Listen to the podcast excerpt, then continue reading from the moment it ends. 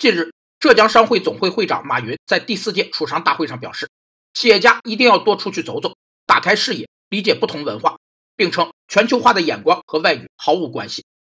能影响一个行业，导致该行业的企业采取具有全球化趋势的跨国战略和国际化战略的因素或条件，被称为全球化驱动因素。有四个构成可全球化驱动因素的条件：